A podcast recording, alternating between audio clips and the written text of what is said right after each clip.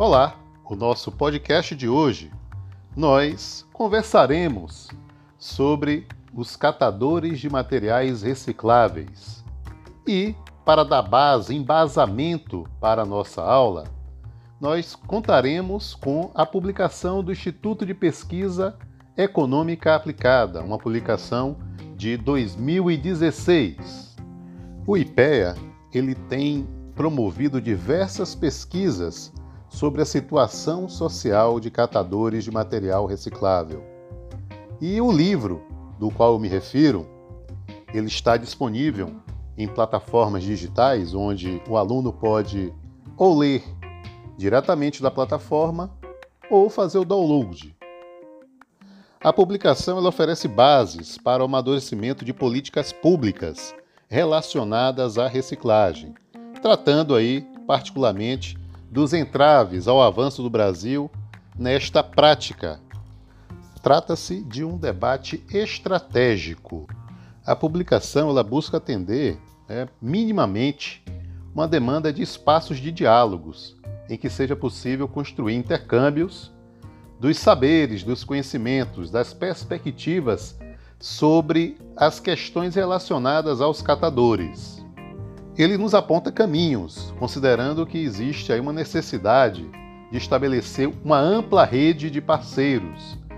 No caso em questão, tem a Secretaria Nacional de Economia Solidária da época, né, do Ministério do Trabalho e Emprego, um comitê interministerial para a inclusão social e econômica dos catadores de materiais recicláveis, a UNB, o Movimento Nacional de Catadores de Materiais Recicláveis, e a publicação é fruto de um encontro nacional que ocorreu entre 20 e 22 de agosto de 2014. Então, dois anos depois, ocorreu a publicação. E trata-se de uma publicação bem rica, são 23 trabalhos que participaram da publicação. Faço aqui alguns destaques, como o capítulo 6, em que aborda as condições de saúde e estilo de vida dos catadores de resíduos de uma cooperativa da Ceilândia, no Distrito Federal. Um olhar acerca dos determinantes sociais e ambientais de saúde. Os autores abordam a qualidade de vida, de modo particular as condições de saúde dos catadores de uma cooperativa de Ceilândia, do Distrito Federal, e comparam aí estes resultados com os apresentados por catadores autônomos e mapeiam as doenças associadas à insalubridade da atividade laboral destes.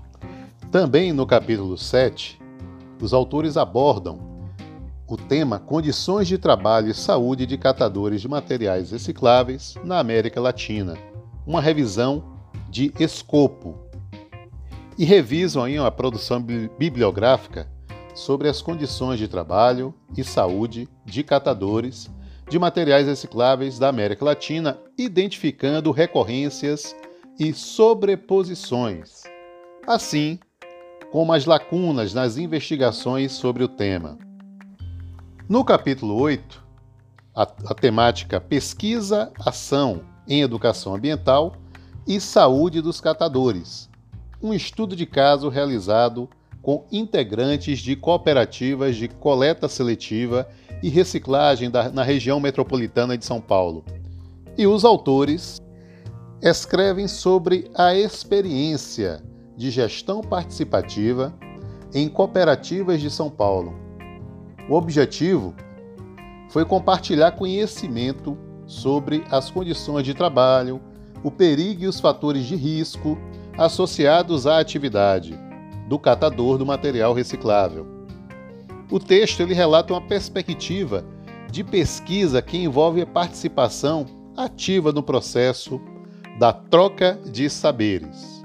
No capítulo 10, tem a temática cooperativismo, tecnologia social e inclusão produtiva de catadores de materiais recicláveis. A autora investiga a partir de um estudo de caso de uma cooperativa de Maceió os elementos para a apropriação de tecnologia social para sustentar a inclusão socioeconômica dos catadores.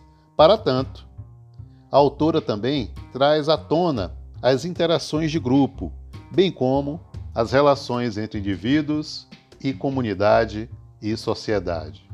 Também destacamos o capítulo 19, com a temática Capacitação das catadoras do CAVI no desenvolvimento da tecnologia de reciclagem de vidros. As autoras trazem um exemplo do Centro de Artes em Vidro, CAVI, de Campina Grande da Paraíba, que promove a capacitação e auxílio para a confecção e venda de produtos artesanais feitos de vidros pelas catadoras.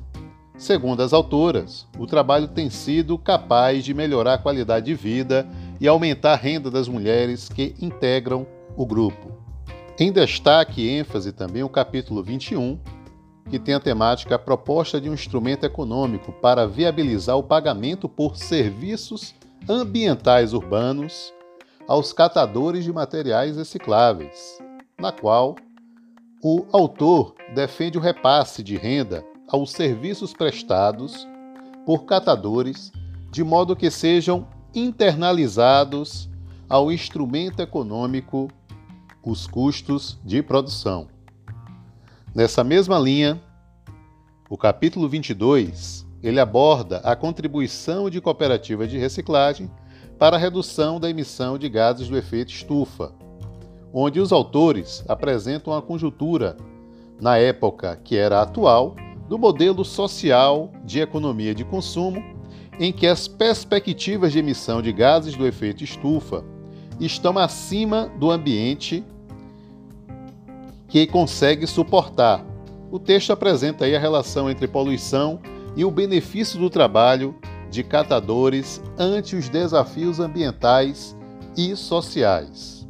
E por fim, o capítulo 23 aborda a comercialização de resíduos sólidos de plástico no estado de São Paulo, onde as autoras sintetizam a cadeia de reciclagem de plásticos no estado de São Paulo, por meio da inserção da cooperativa de catadores de materiais reciclagem. Nesse sentido, nós recomendamos a leitura de vários destes capítulos desta publicação.